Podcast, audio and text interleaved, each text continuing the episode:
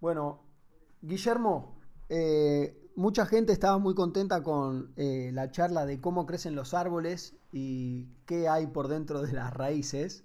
En este caso, me gustaría que me explicaras un poco más este descubrimiento reciente que hubo y bueno, hagas, hágasnos el favor desde a todas las rocatagliatas, este, ayudarnos a comprender de qué se trata. Ah, intentar comprender de qué se trata un fenómeno cuántico es absolutamente imposible. Bárbaro. Y si yo tuviera que, habría que hablar con alguien súper especialista, y cuanto más súper especialista sea, menos información te va a dar. Claro. Si yo te tuviera que resumir qué es un fenómeno cuántico, sí. groseramente, como vos decís, parro catagliatas, Hmm. te diría dos cosas. Eh, la naturaleza actúa de tal manera que nosotros no sabemos cómo actúa. Es así y se acabó. Sí, sí, sí, sí, es tal cual. Segundo, segundo, en cualquier tipo de fenómeno físico, subatómico, Sí. es decir, desde el átomo para adentro, más chiquitito, el método de observación altera el fenómeno. Es decir, las cosas suceden de tal manera que si yo quiero ver cómo suceden, el quiero ver implica modificar la conducta de lo que está pasando. Entiendo. ¿Se cachó más o menos? Sí. Sí, si no se cachó lo mismo. Sí. Yo tampoco sé lo que estoy diciendo. No, está bien, pero pará. Entiendo lo que decís. ¿Puedo, va- ¿Vas a seguir o puedo preguntar algo? Porque por ahí querés un poco Ah, seguir. No, no, no, anda preguntando y yo después te lo desarrollo. Perfecto. ¿Cómo es que el método de observación, o mejor dicho, cómo hace el método de observación para alterar? Para alterarlo, bien. Eh, a ver. Viejo, viejo ejemplo, eh, muy, muy, muy elemental. Dale. Si eh, yo dejo un libro, por ejemplo, sobre la mesa Sí, y me voy a otro ambiente, sí. yo no sé si el libro está sobre la mesa o no. En cua- yo le doy realidad al libro sobre la mesa en cuanto lo estoy observando. Sí, Uno puede decir, bueno, pará, hermano, deja una cámara que esté filmando el libro sobre la mesa, vos recibís la imagen en otro ambiente y tenés constancia de que el libro está sobre la mesa. correcto. Falso. Cuando yo puse la cámara, ya estoy alterando el libro sobre la mesa. ¿De qué manera? Y con la cámara. Con la cámara, cualquier elemento que implique observación de un fenómeno altera el fenómeno porque forma parte del fenómeno. Entiendo. A ver, pará, pará, pará, pará.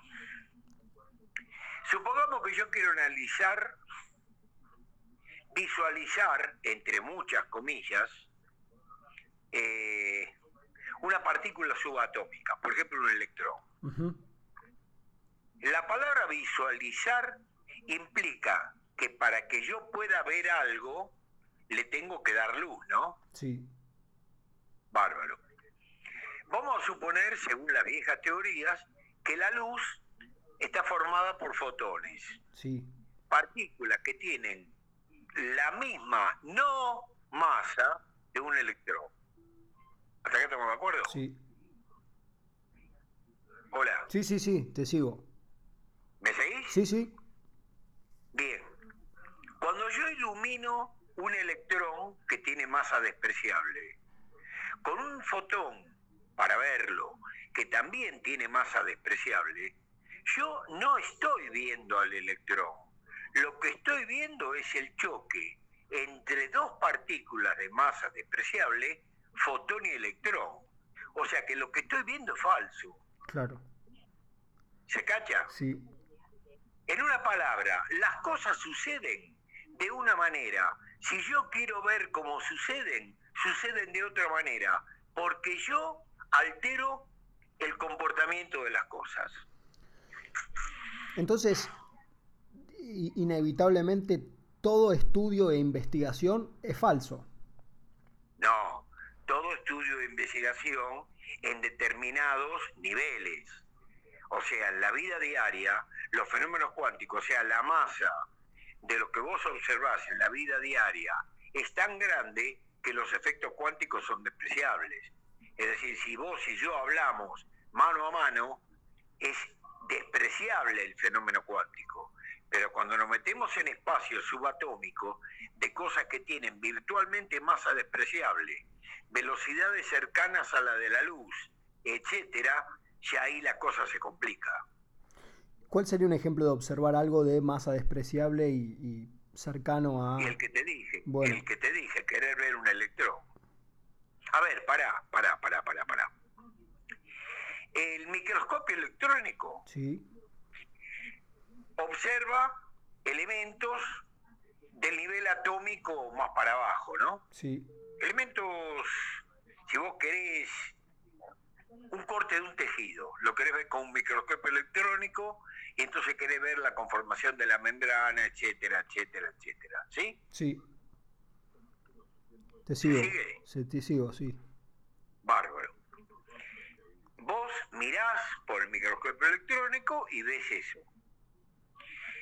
Ahora, si vos querés ver cómo funciona el microscopio electrónico, si idealmente pones una sonda para ver qué pasa con el bombardeo de electrones del microscopio electrónico para poder visualizar la membrana de una célula. Deja de aparecer imagen en el microscopio electrónico. Es decir, los electrones saben, saben entre comillas, cuando vos estás mirando qué hace. Es el famoso truco de la dualidad onda-partícula. El fenómeno de bombardear una pantalla con un electrón, si vos mirás al electrón se comporta como una partícula, deja de mirarlo, es una onda. O sea, el fenómeno de onda-partícula es la base, la base, Feynman lo decía, es la base total de la mecánica cuántica. El electrón, si vos lo querés ver, estoy hablando muy groseramente, ¿eh? no es específicamente así. No me quiero meter en cosas de Honduras que yo no manejo. Perfecto. No manejo finamente. el, electrón, si vos seguís el comportamiento, digamos, de una partícula subatómica, y se comporta como una partícula. Ahora, cuando vos dejás de verlo, deja de ser una partícula y se convierte en una onda o en alguna cosa que yo no sé qué es. Y entonces, eh, digamos, los que investigan esto saben esto que vos estás diciendo. Cuando... No, los que investigan eso no lo saben. Lo que pasa es que las ecuaciones dan. Dan, dan, dan quiere decir que es tanto como si lo miraras como si no lo miraras. Si yo planteo con ecuaciones estos fenómenos, las ecuaciones me dan resultados coherentes. A ver, ahora estamos hablando. La comunicación que estamos teniendo es virtualmente basada en fenómenos de este tipo. ¿Por qué funciona así? Y no sé, funciona. Yo hago las ecuaciones y esto funciona. Sí. ¿Entendés la, la, la, la... A ver, los ordenadores las computadoras, los teléfonos celulares, las, los plasmas, etcétera, funcionan. Ahora, ¿cómo funcionan? Si vos veis el detalle de cómo funcionan, y no sé cómo funcionan. Cuando yo hago los cálculos para que funcionen, los numeritos me dan, y como los numeritos me dan, yo armo el dispositivo y yo sé que va a funcionar. Ahora, si vos me preguntás, ¿y cómo carajo funciona? ¿Y qué sé yo? No sé, yo hice las ecuaciones, pero esto me da y esto anda, chao, listo, compré tu culo. O sea que tranquilamente podría estar funcionando para que se vea en el plasma el partido de fútbol y también para otras cosas, porque digamos, vos no sabés. Sí, sí, sí, sí, sí, sí. A ver, hay un viejo, no sé quién fue que lo dijo, un tipo que sabía mucho de mecánica cuántica, alguna vez me voy a acordar, decía, en verdad, perdón, decía, en realidad, en la realidad, en realidad la verdad no existe. O sea, yo no puedo saber qué es real. En realidad la verdad no existe. Y en verdad la realidad tampoco.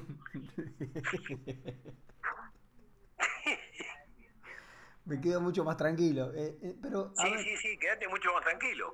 Vos me estás, me estás pidiendo información sobre un tema que yo decididamente, ni yo ni nadie, maneja en su, en su, en su esencia, nadie lo sabe, nadie.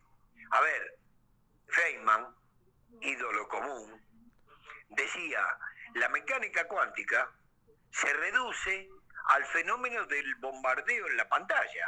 Sí bombardeo de electrones en la pantalla.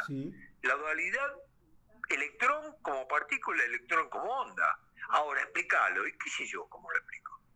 A ver, si yo miro el electrón, yo pongo dos agujeritos en una pantalla. Si yo sigo el fenómeno, veo que el electrón opta por un agujerito o por el otro agujerito. ¿sí? ¿sí? Sigo bombardeando electrones y miro para otro lado y el electrón pasó por los dos agujeros al mismo tiempo. Pero te hago, una te hago una pregunta. Si miraste para otro lado, ¿cómo te enterás que pasaron por los dos? Eh, no, porque recibo del otro lado de la pantalla.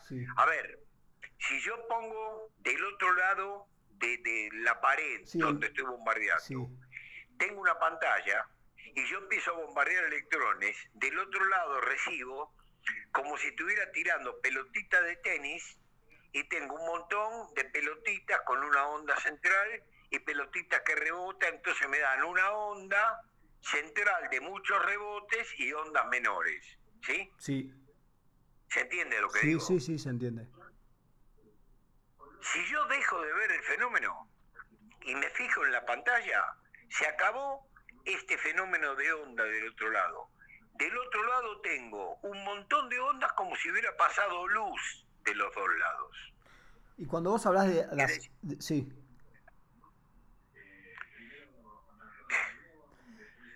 es un espanto. Es un espanto. Es un espanto. Sí, es un espanto. Claro. Y lo de, lo de este, este artículo que te mandé, eh, sí, eh, que fue lo que yo te hablé ayer, lo muestra claramente. Pará, hablo del artículo.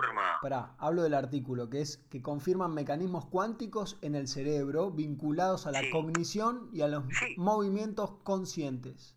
Los movimientos no me interesan, porque ese es un engrama de movimiento. A mí no me interesa eso, a mí me interesa el otro, que es lo que yo pensaba. Creo habértelo hecho claro ayer.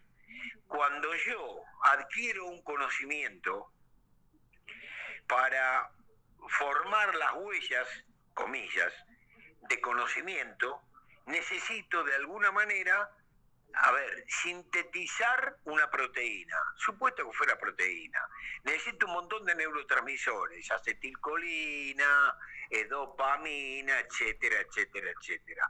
Es como si yo formara un archivo en el cual meto, digo, bueno, esto es la resolución de la ecuación cuadrática. Y lo meto en un lugar del cerebro. Sí. Para fijar ese conocimiento, yo necesité un tiempo tiempo que está más o menos catalogado entre 8 y 12 horas. Para fijar una huella de memoria, vos necesitas entre 8 y 12 horas, que sería más o menos el tiempo que se necesita para sintetizar una proteína. Sí. ¿Sí? Lo estoy haciendo muy grosero y muy elemental, ¿eh? Adelante. Eh, esto tiene una demostración práctica. El tipo que estudia eh, toda una noche antes de un examen posiblemente al otro día tengo una nota notable en el examen, entre 8 y 10. Pero resulta que a la semana le preguntar lo que dio y no tiene ni puta idea, porque no le dio tiempo al cerebro que acumule huellas de memoria. Claro. ¿Sí? Sí. ¿Se cacha? Sí, se cacha, se cacha. Esto está todo bárbaro. Esto es decir, que yo necesito un tiempo finito finito y bastante, o sea, finito de, que tenga principio y final, ¿no? Horas para fijar un conocimiento. La pregunta es esta. Cuando yo evoco el conocimiento adquirido, la evocación es inmediata. Claro. Entonces acá hay algo que no me funciona. Si yo necesité horas para funcionar, para formar, digamos, una proteína de memoria, y cuando yo evoco, la evocación es inmediata, es absolutamente retardado pensar que en el pensamiento vos vas a buscar la proteína, decís, esta es la que busqué la cuadrática, la voy a desenroscar y voy a ver qué dice. No, la evocación es inmediata. La única explicación posible es que esa molécula de memoria que vos formaste, cuando evocas, deja de ser molécula. ¿Y qué es? Y se evoca como una onda. Dualidad onda-partícula. Pero acá, acá es, digamos, evocar qué implica. Evocar es recordar. Ya sé, pero quiero decir, eh, para recordar... El fenómeno de evocación, sí. el fenómeno de evocación o de recuerdo o de pensamiento, pienso en cosas que leí, todo lo demás, es inmediato. Pero para formarlo, vos necesitaste muchas horas. ¿Entendés que el proceso inverso no funciona? Sí, entiendo. Si yo necesito horas para formar un conocimiento, a priorísticamente, no sé si horas, pero necesitaría por lo menos unos minutos para buscar dónde lo codifiqué, abrir los libros donde lo fijé y evocarlo, pero la evocación es inmediata. Sí, entiendo. ¿Se entiende el concepto? Sí, sí. Y estos tipos que hablaron de esto, eh, que son chinos, lo que hicieron esto. ¿Qué? Eh, lo de las estructuras cerebrales que están implicadas en, en la cognición, las acciones voluntarias, etcétera. Eh, porque lo hablan como a través del transporte de electrones que no siguen las leyes físicas, permiten iniciar movimientos conscientes y otras facultades superiores. Justo, no siguen las leyes físicas. Se mueven los electrones, pero resulta que se están moviendo como ondas.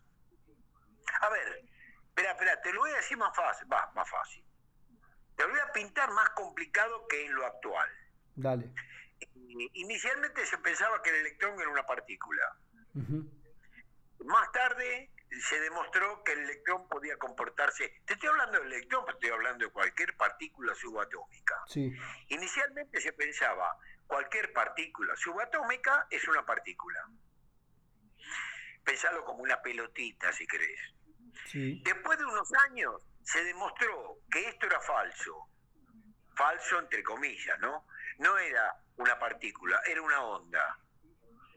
Después de un montón de años, alguien se le ocurrió decir que el electrón no era una partícula, tampoco era una onda, era algo que se llamaba ondícula. Muchos años estuvo en boga la palabra.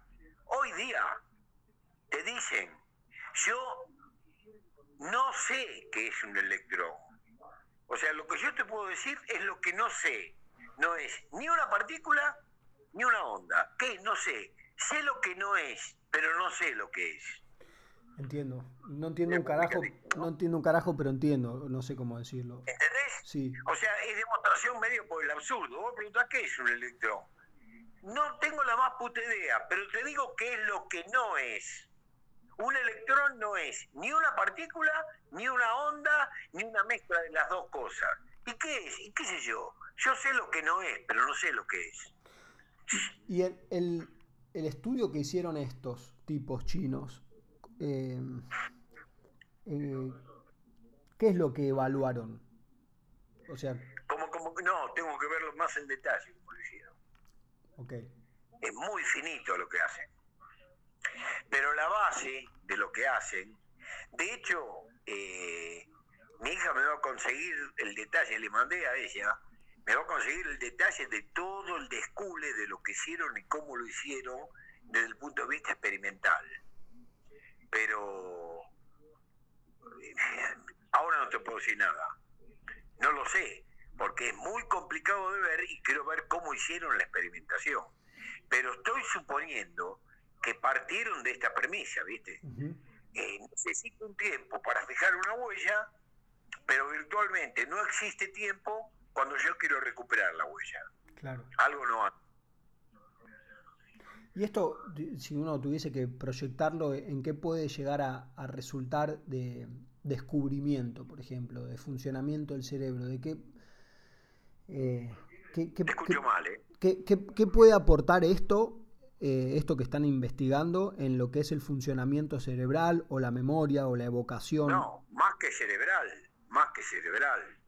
A ver, Roger Penrose, eh, último premio Nobel de Física, físico matemático, tiene toda una teoría elaborada respecto que la conciencia es un fenómeno cuántico.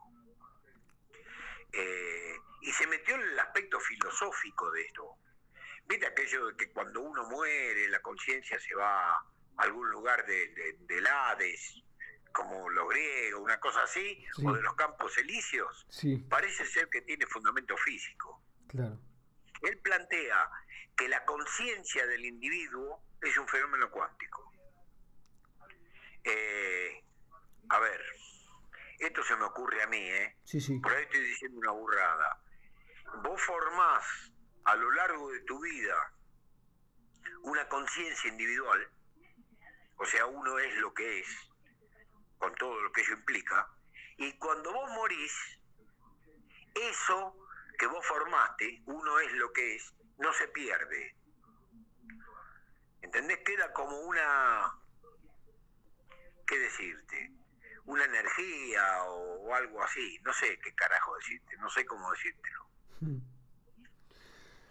Bueno, bastante finito el tema, ¿eh? sí, veo, bastante, veo. porque van a entrar, o sea, si esto se comprueba muchos más procesos de índole, vamos a decirle, neuropsicológica Sí, eh, o psiconeurológica o el nombre que vos quieras, y va a entrar en un, esto va a entrar en un terreno filosófico, porque sería algo así como que vos formás una personalidad con todo lo que ello implica de manera física y resulta que después, en el momento que el cuerpo desaparece, esto se convierte en una forma de energía. Mm. ¿Se entiende, no? sí, sí, se entiende. O estoy bajo los efectos del alcohol. No, no, va, que sepa tomás mate, pero no, no. Este. Pero por ahí le estoy poniendo whisky. A todo esto, cuando mencionás a Feynman, ¿te estás refiriendo al periodista que trabaja acá en Canal América? Pero vos, te- vos sos retardado. No, al más grande, a Dica. A Richard Patrick Feynman, Sí, que fue nada más y nada menos que el que descubrió por qué estalló el Challenger cuando salió volando, sí, no solo eso. entre otras cosas. Logró su novel, justo, mirá, no me pidas que lo explique porque no lo voy a hacer. ¿eh? Bueno, Justamente su novel, La cromodinámica cuántica, sí, eh, se basó, o sea, él pensó, pensó y demostró que en el espacio subatómico el tiempo no tiene sentido. Sentido en el sentido físico, ¿entendés? No va ni para adelante ni para atrás, va para donde quiere. el tiempo, El tiempo. Es decir, planteó, demostró, y está fundamentado, de hecho por eso le dio el Nobel, que el... ¿Viste que Dirac descubrió la antimateria? sí, Dirac eh, eh, eh, postuló teóricamente que había eh, el electrón tenía en alguna otra dimensión que él llamó mar de Dirac una partícula igual pero de carga positiva que la llamó positrón. sí, Eh, Feynman lo que pensó es el positrón no se da un electrón que va para atrás en el tiempo y lo volvemos a ver Uh, finito, ¿no? sí. Me dejas mucho más, Sí. me dejás mucho más tranquilo, Guille, ahora con toda esta Sí, información. sí, sí, sí, sí, ya sé.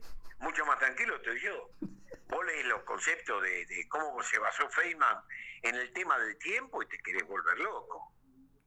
De hecho, los diagramas de Feynman, que se pueden encontrar en cualquier lado, eh, la gente cree que lo sabe porque cree que son dibujar palitos y cosas con, con eh, resortitos, eh, muestran eso.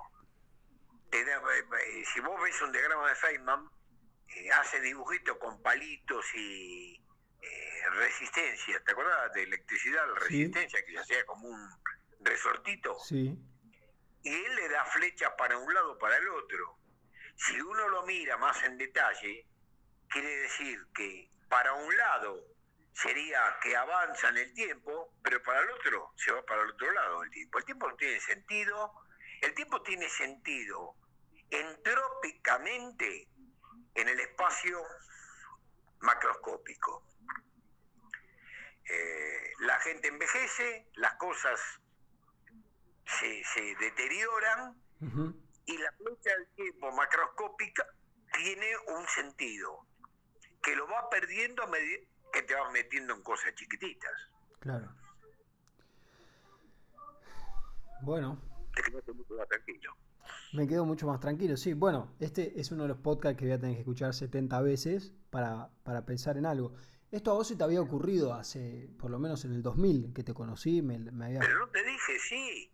Sí, el fundamento es el que usaron estos. Eh, de, hecho, no lo escribí, lo comenté con un montón de personas que sabían mucho del tema y me sacaron cagando, decían que era un delirio. Bueno, resulta que el delirio ahora es verdad. Eso, eso sirve como para darse cuenta que no hay que escuchar tanto a los que te, te dicen loco, ¿no? Principalmente, delirio, loco. No, pero era medio una locura. Y si vos vas a un tipo que sabés que es un super capo y le decís, escuchame, dame una manito, ¿es coherente esto que digo? Y me dice, larga el Peñaflor, y bueno, vos decís, bueno, me lo dijo uno, me lo dijo el otro, me lo dijo el otro, listo. Y justamente, yo, eso es una de las cosas que pienso, que a veces los que están más o menos enterados y son estudiosos, dicen no a lo que no pueden entender o a los que le genera, o a lo ante lo que le genera una reacción en el sentido de cómo no se me ocurrió a mí. No, no, no es así, ¿eh? hay tipos mucho más amplios.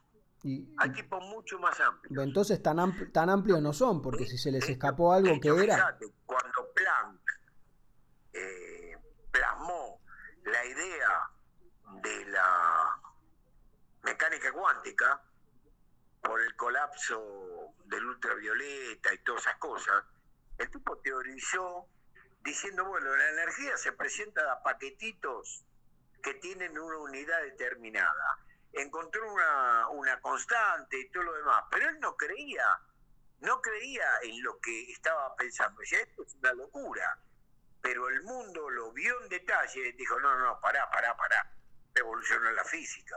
Por eso. Por eso digo, esos tipos que en su momento te dijeron es un delirio y larga eso, eh, evidentemente tanto no, no, no, no la veían. Pero hay historias, a ver, fíjate que todos esos tipos desde el 20, de 1920, 23, que apareció la cuántica, para adelante, todos terminaron haciendo filosofía. ¿Entendés? Se dieron cuenta que se estaban metiendo en un terreno que escapaba a la física. De hecho, Schrödinger, el del gato Schrödinger, una vez dijo, eh, lamento, o sea, no quiero saber nada más con la física cuántica y lamento mucho haber tenido alguna vez participación en ella. Y el tipo fue un hito en mecánica cuántica. ¿Pero por qué decía eso, que se lamentaba? Se enloqueció, ¿viste? Dijo, esto es una cosa loca. Claro. Lo que pasa es que también ahora hay mucha más tecnología para poder indagar más, me imagino. Y todo, Lo, todo lo que es loco deja de ser tan loco, ¿no? Exactamente. De hecho, eh, hace muchísimos años, mucho antes de morirse, eh, Richard Patrick dijo que en algún momento las computadoras eh, iban a usar como memoria la memoria cuántica y entonces la capacidad iba a ser infinita y ahora están con eso. ¿Vos, ¿Vos tenés pensado eh, postularte para investigar en algún lugar, en algún momento? ¿Qué? Sí, en el Club San Fernando. Bueno. Investigar cómo, cómo hacer mate eh, y no morir en el intento. Bueno, seguí, seguí regalándole a los chinos entonces eh, las ideas. seguí regalándole a los chinos. Que además, después a Buenos Aires lo único que llegan son los supermercados y alguna que otra vacuna. Claro. Pero bueno. Claro, el resto te lo chorean. El resto te chorean y lo venden y bueno, hace lo que quieras, Guille. Ah, no. Este, gracias otra vez por. Eh, eh, ahora sí que estoy confundido. Con la, con la savia y el árbol, más o menos pude entender por qué eran altos. pará, pará, pará, pará. Que savia va con B corta. sí, sí. Puede ser que sea sabia. Pará, puede ser que la sabia sea sabia porque sabe que tiene que subir. Pero se llama sabia con B corta. Gracias, gracias por el recordatorio, entonces. bueno, bueno. Nos vemos el domingo si no tenés que practicar no, dale, dale, acciones Dale, dale. Bueno, te, mando un abrazo. Gracias, Guille. Chao, Santi. Chao, chao.